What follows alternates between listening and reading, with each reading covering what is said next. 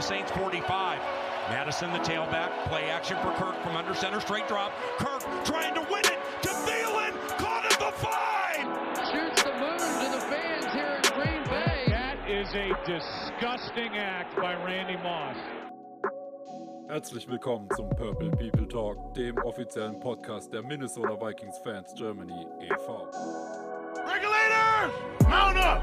We're coming. Eric Kendricks has picked off Andy Dalton again.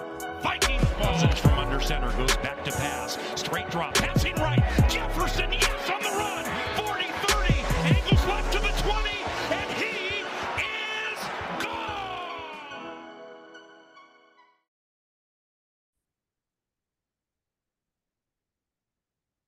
Goll und herzlich willkommen zum Purple People Talk Review Week 9 nach einem dramatischen 31 zu 28 Sieg in Atlanta bei den Falcons. Hier ist Christoph Giernert und an meiner Seite Peter Keller. Namen Christoph. Ja. Skoll in die Runde. Ja, war ja äh, ein dramatischer Abend, den wir da am Sonntag verbracht haben, aber glücklich mit einem ja, Gesamtrekord, den wir jetzt haben, 5 zu 4, äh, vier Siege in Folge, sind wir wieder im Soll, oder was sagst du dazu? Ja, wir sind im Soll und es war auch äh, Vikings-like wie immer dramatisch. Ich war dann irgendwann, ich bin ja eh einer der sehr emotionalen Spieler, ich kriege immer einen hohen Puls und ich bin irgendwie immer, immer sehr on edge und äh, habe dann irgendwann in der Halbzeit zu meiner Frau gesagt, ey Schatz, das ist, ich bin total entspannt, so, die Erwartungshaltung ist weg. Ja, scheiße. Hätte ich mal besser nicht gesagt. Es wird dann irgendwann wieder so spannend. Ähm, einfach ein geiler Teamwin und eine geile Geschichte mit Dobbs und äh, generell, da gehen wir ja gleich noch drauf ein, was das halt einfach auch für eine Leistung war, was, was Head Coach Kevin O'Connell und unser äh, Backup, Backup, Quarterback, der frisch eingekauft wurde, was die da geleistet haben und äh, generell, wie das ganze Team geholfen hat. Also, und äh, eins vorab, ich denke, generell kann man sagen, man kann dieses Team im Moment nur lieben. Es macht Spaß. Ja, also ich meine an Dramatik, äh, vor allem auf der Quarterback-Position aktuell nicht zu überbieten. Ne? Ähm, naja, nach letzte Woche, äh, wo sich der Sieg gegen ja, die Packers als so ein bisschen wie eine Niederlage angefühlt hat, Mhm. allein weil Kirk Cousins dann den Achillessehnenriss äh, hatte. Das hat sich dann ja dann in den Tagen darauf auch offiziell bestätigt, Saison aus. Äh, harter Schlag. Ich bin auch mit quasi keiner Erwartung reingegangen. Dann spielt Jaron Hall, das sah echt ordentlich aus. Dann zack, der Hit an den Kopf, Concussion und denkst dir, ja, geil, jetzt kommt es. Und der in der Woche verpflichtete Joshua Dobbs darf dann ran und startet dann auch noch echt richtig schwierig äh, Mhm. mit, mit dem Safety, glaube ich, sogar im ersten Drive von ihm, ne? Äh, Ja, ja, es war bei Dritter Zwölf im ersten Drive von ihm. Ja, äh, ouch, ne? Aber ich meine, ja klar, was willst du machen, ne? Wir haben dann äh, darüber auch noch diskutiert ähm, und das gab ja auch bei Twitter die Videos, ich weiß nicht, ob es äh, alle Leute gesehen haben, wo er dann mit der O-Line den, den Snap-Count gespielt hat, äh, nochmal durchgespielt hat, also dass sie sich dann gegenseitig auch die Cadence äh, erklären, also dass er dieses Down-Set hat, ne? Dieses Zählen. Das wird dann ja einmal vorgegeben, damit die einfach alle wissen, wann bewege ich mich, damit man nicht andauernd irgendwelche False Starts hat, um das hier mal für alle zu erklären. Ja. Und äh, Ja, der Rhythmus ist dabei halt auch wichtig und das muss man kennen und ja. Genau. Die Spieler sagten ja, ich glaube, äh, Brian O'Neill äh, oder Bradbury, einer von beiden, der hat da doch im Interview gesagt, ja, ne, das waren halt die ersten Snaps, die wir, die ich, die ich zusammen mit ihm gespielt hatte. Und dann sagte der, sagte ein anderer Spieler, guckte rüber und sagte nur, die du, die wir alle. Ja, er ist ja erst am Mhm. Mittwoch, Donnerstag äh, irgendwie so die Ecke eingetroffen. Ja, ne, da war noch nicht viel. Und die Mannschaft hat sich natürlich darauf fokussiert, den Quarterback, der gestartet ist, Jaron Hall, Mhm. an dieser Stelle gute Besserung, äh, mit dem das einzumachen und unseren, naja, Ersatz von Josh Dobbs für dieses Spiel, den haben wir auch noch verloren. Cam Akers. Genau. Cam Akers, der Running Back, äh, schon im Laufe der Saison aus, aus äh, LA von den Rams gekommen.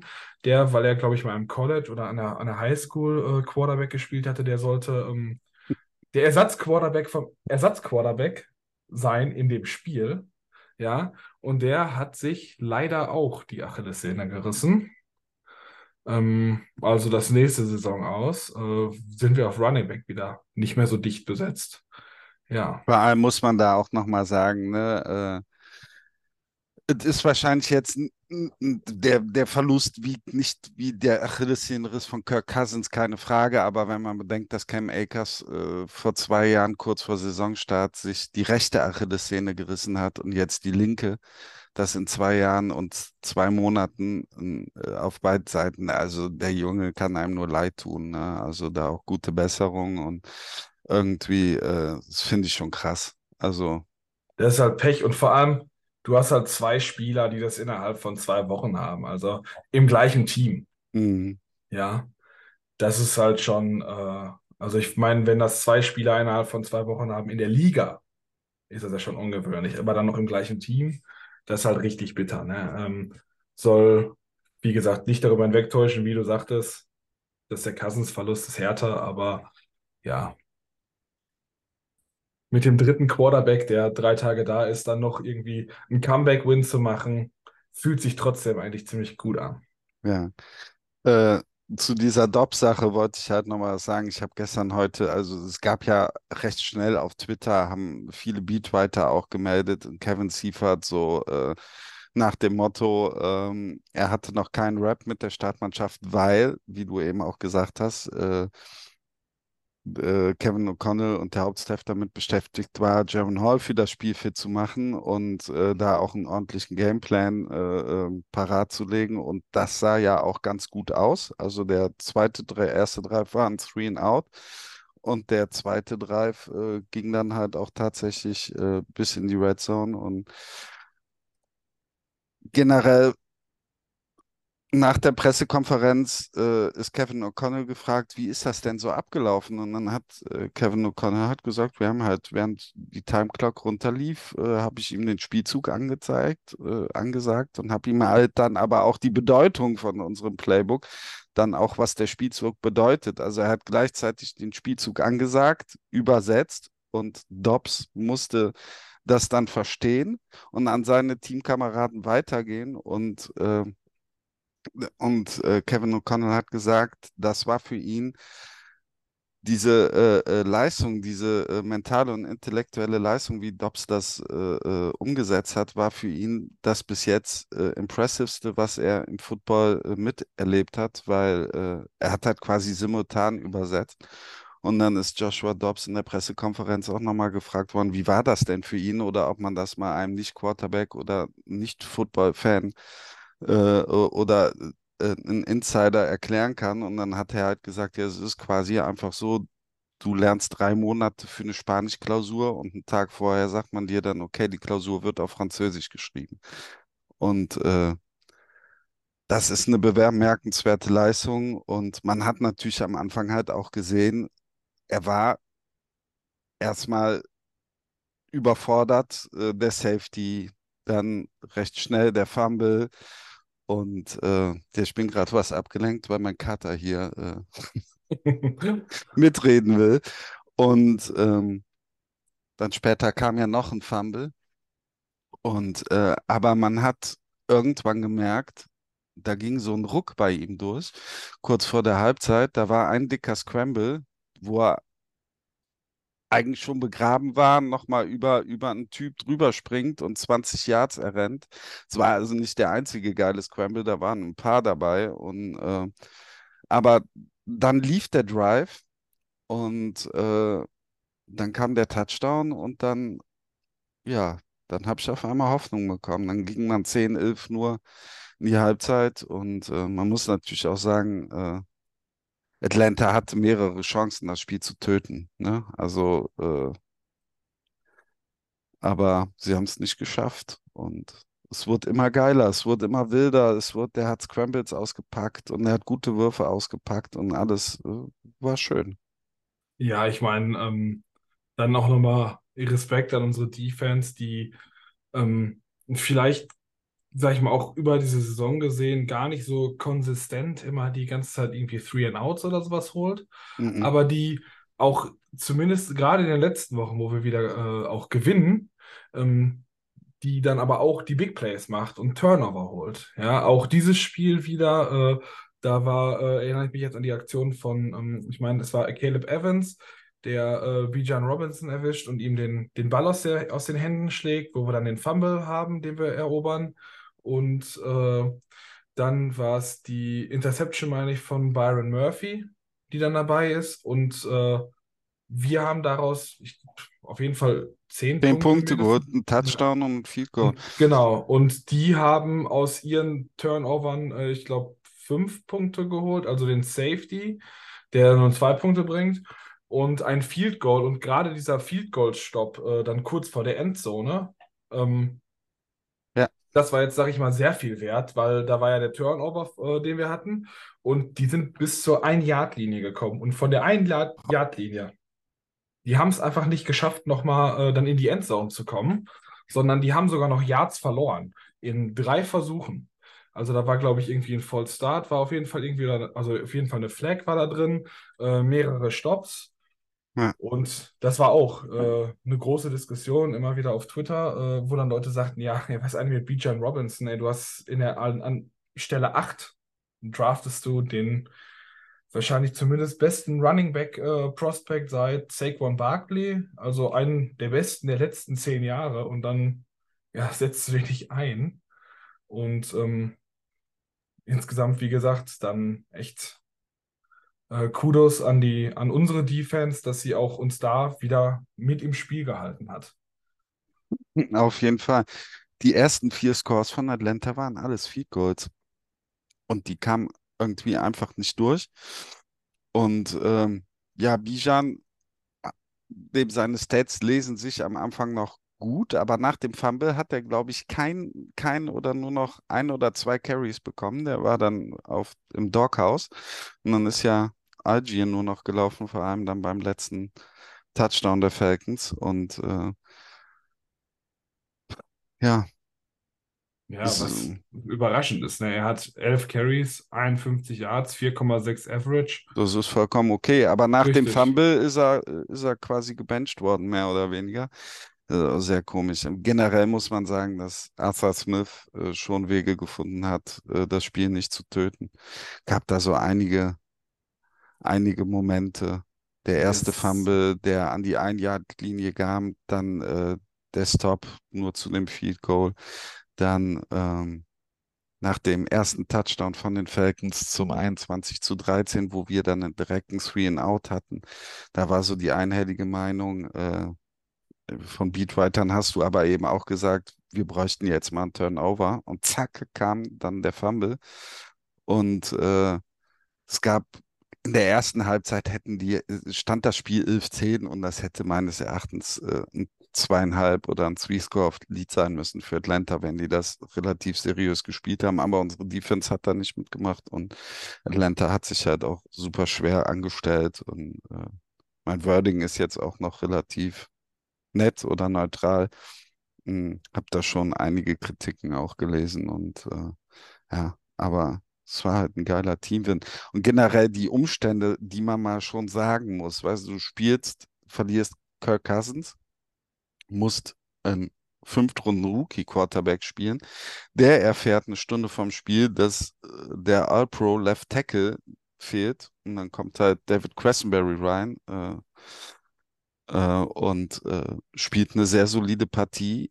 Äh, KJ Osborne fällt im zweiten Quarter aus nach einem, ja, viele sagen Hospital Ball von Joshua Dobbs. Der war halt schon da reingeschmissen, wo es wehtun kann. Und das war halt so ein doppelter äh, Hit und einer auch Helmet to Helmet. Und ähm, das war auch eine miese Schrecksekunde, eine fiese Schrecksekunde. Du hast innerhalb von drei Sekunden sind alle Spieler, die eingeblendet wurden, auf die Knie gegangen. Und dann dachte ich, ja, habe ich direkt Gänsehaut bekommen. Und und fällt halt dein zweiter Wide Receiver aus. Ähm, TJ Hawkinson, der eine richtig gute Partie gemacht hat, äh, kriegt bei einem Block einen Helm in die Rippen und äh, ist auch super angeschlagen. Äh, also äh, die Umstände wurden, es wurde ja immer, immer schlimmer. Cam Akers, die Achillessehne, das haben sich ja nur Leute verletzt und trotzdem gewinnst du da. Das ist, ist, ist eine geile Story und ein geiler Teamwin.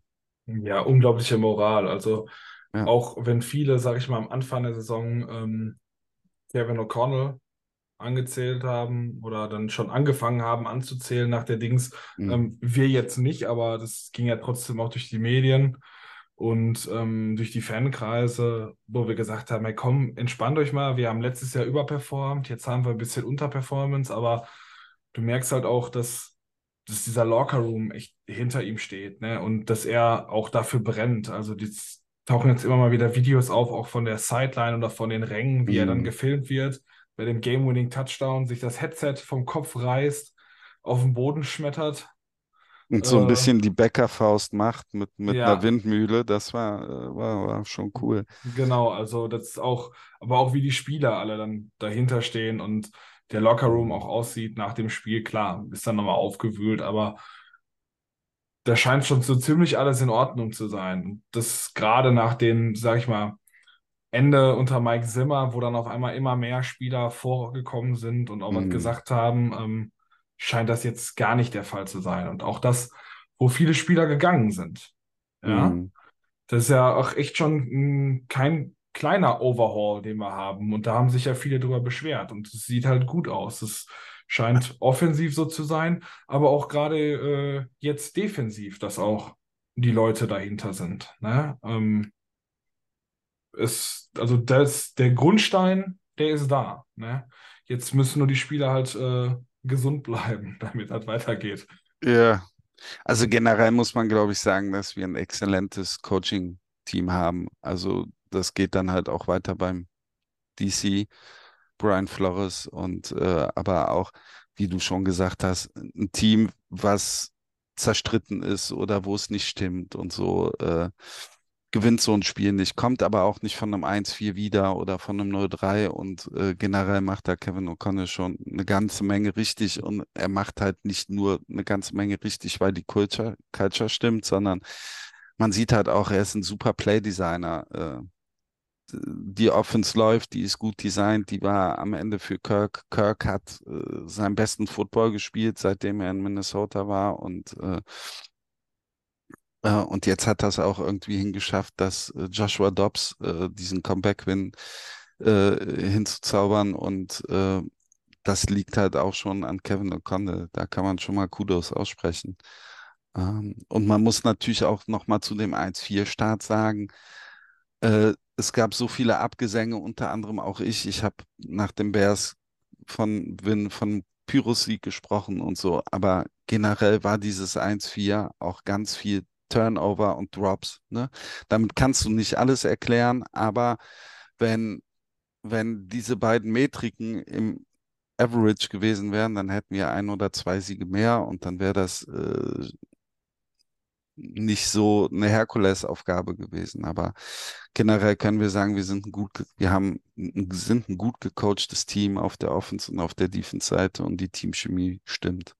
Ja, kann man allein schon daran sehen, äh, dass mit Hawkinson, Addison, Mattison, der auch äh, ein langes, langes Ding gefangen hat, also Mhm. gefangen und dann gelaufen ist, ähm, Mant, Osborne, äh, das sind alles Spieler, die so um die 10 Yards hatten. Ähm, Brandon Powell, der dann auch zwischendurch da war, die noch gar keinen Rhythmus mit dem Quarterback haben. Mhm. Äh, da sind halt viele gekommen. Ne? George Dobbs ist natürlich äh, dann der Auffällige, weil er ähm, ja halt der Quarterback ist und das in, in jedem Play dabei war. Ne? Aber das hat dann irgendwie, alle waren irgendwie da. Ich meine, Tristan Jackson hat eine Two-Point-Conversion gefangen. Ne? Ist jetzt auch eine Sache, die du nicht unbedingt machst mit einem Quarterback, den du da gerade hast. Und dann, ja, sind halt fast Das muss ich sagen, das war ein richtig, richtig Ja. geil improvisiertes Play, wie Dobbs rausrollt, sucht und sucht und er sieht dann, wie Tristan Jackson gecovert ist, gecovert sieht, aber er hat kurz Separation und fackelt dann das Ding da unten rechts in die Ecke. Das fand ich Genau, echt also stark. ja, und den fängt er trotzdem noch, obwohl der Verteidiger dann, also gut geworfener Ball, ne? Und auch deutlich fangbar, aber ist halt Tristan Jackson, ne? Ist halt irgendwie auf der Depth Chart Wide Receiver 5, 6, ne? Ja, 5, weil wahrscheinlich, weil JJ nicht da ist.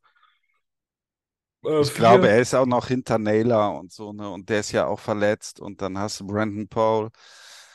Generell auch wie Brandon Paul in den letzten drei, vier Spielen aus dem Hut gezaubert wurde, ne? Und der macht dann echt Plays. Und der Game-Winning-Touchdown, das war dann halt auch eine coole Geschichte. Er ist dann in den Slot zurückgelaufen und wieder raus. Und das war einfach, das ist, Genau, hat Spaß auch, gemacht. Ja, also 100 Prozent. Also das, das, also auch an der Dramatik und vielleicht auch diesen mangelnden Erwartungen beziehungsweise Hoffnung, dass du irgendwie den ganz großen Wurf dieses Jahr jetzt schaffst, gerade nach dem Cousins aus, kannst du einfach nur noch eine Fun-Saison werden. Also so wie es aktuell läuft. Ja, kann- von Spiel ne? zu Spiel schauen, grinden. Es kann keiner erwarten, dass wir äh, Genau. Wir sind eh die Vikings mit Double-Digit Twins, haben wir es nicht so. Und äh, das kann man jetzt auch generell gar nicht erwarten. Das muss einfach, muss den Gegner ein bisschen auf sein, äh, ein bisschen runterziehen und ein bisschen Turnover-Luck haben jetzt. Und äh, lass uns einfach Spiel von Spiel genießen und mal schauen. Äh, Joshua Dobbs kann jetzt mal die Facility kennenlernen, seine Mitspieler kennenlernen und äh, Kevin O'Connell hat äh, gestern schon gesagt, dass er starten muss, weil äh, Jaron Hall, äh, starten wird. Und Jaron Hall ist aus dem Concussion-Protokoll noch nicht geklärt. Also sie werden das auch nicht äh, äh, jetzt machen, sondern die Woche mit Joshua Dobbs. Und äh, mal, Ja. mal schauen, was sie da hinkriegen. Also ich meine, ne, anhand auch der Gesamtsituation würde ich jetzt auch nicht irgendwie overstressen, irgendwelche Spieler zurückzuholen, sondern dann warte lieber noch eine Woche äh, und, und sieh dann weiter. Aber Ja. alles in allem war es halt einfach ein Team-Win in meinen Augen. Das war ein richtiger Team. Von, von allen Seiten, weil jeder alles gegeben hat. Und äh, ja, hoffen wir, dass es genau so weitergeht.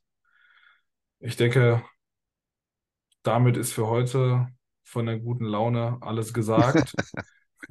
Wir hören Ja. uns am Ende der Woche wieder zur äh, regulären Vorschaufolge für das nächste. Ist es ein Sonntagsspiel? Ich, doch ja, Sonntagsspiel gegen die Sonntag Saints, 7 ne? Uhr gegen die Saints. Gegen, Genau. äh, die haben wir ja auch besonders gern und Ja, gegen unsere guten alten Freunde am anderen Ende des Mississippi. Äh, und bis dahin sagen wir, äh, schönen Tag noch, schönen Abend. Bis die Tage. Skoll. ja, schöne Restwoche. Skull.